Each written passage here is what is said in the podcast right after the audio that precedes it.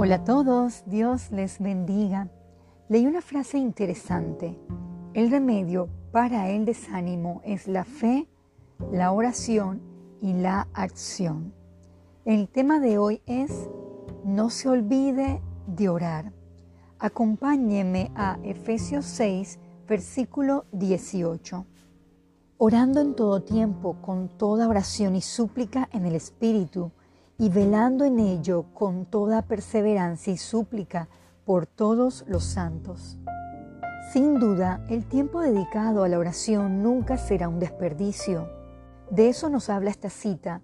Una oración perseverante es velar en ello, es hacer una pausa para escuchar a Dios y ver cómo actúa en nuestras vidas y en la de los demás. Busquemos Filipenses 4:6. Por nada estéis afanosos, sino sean conocidas vuestras peticiones delante de Dios en toda oración y ruego, con acción de gracias. Corinti Boone formuló lo siguiente: Es la oración tu volante o tu llanta de repuesto. Vayamos a 1 de Juan 5:14. Y esta es la confianza que tenemos en Él, que si pedimos alguna cosa conforme a su voluntad, Él nos oye. Los grandes héroes de la fe fueron cristianos fervientes en sus oraciones.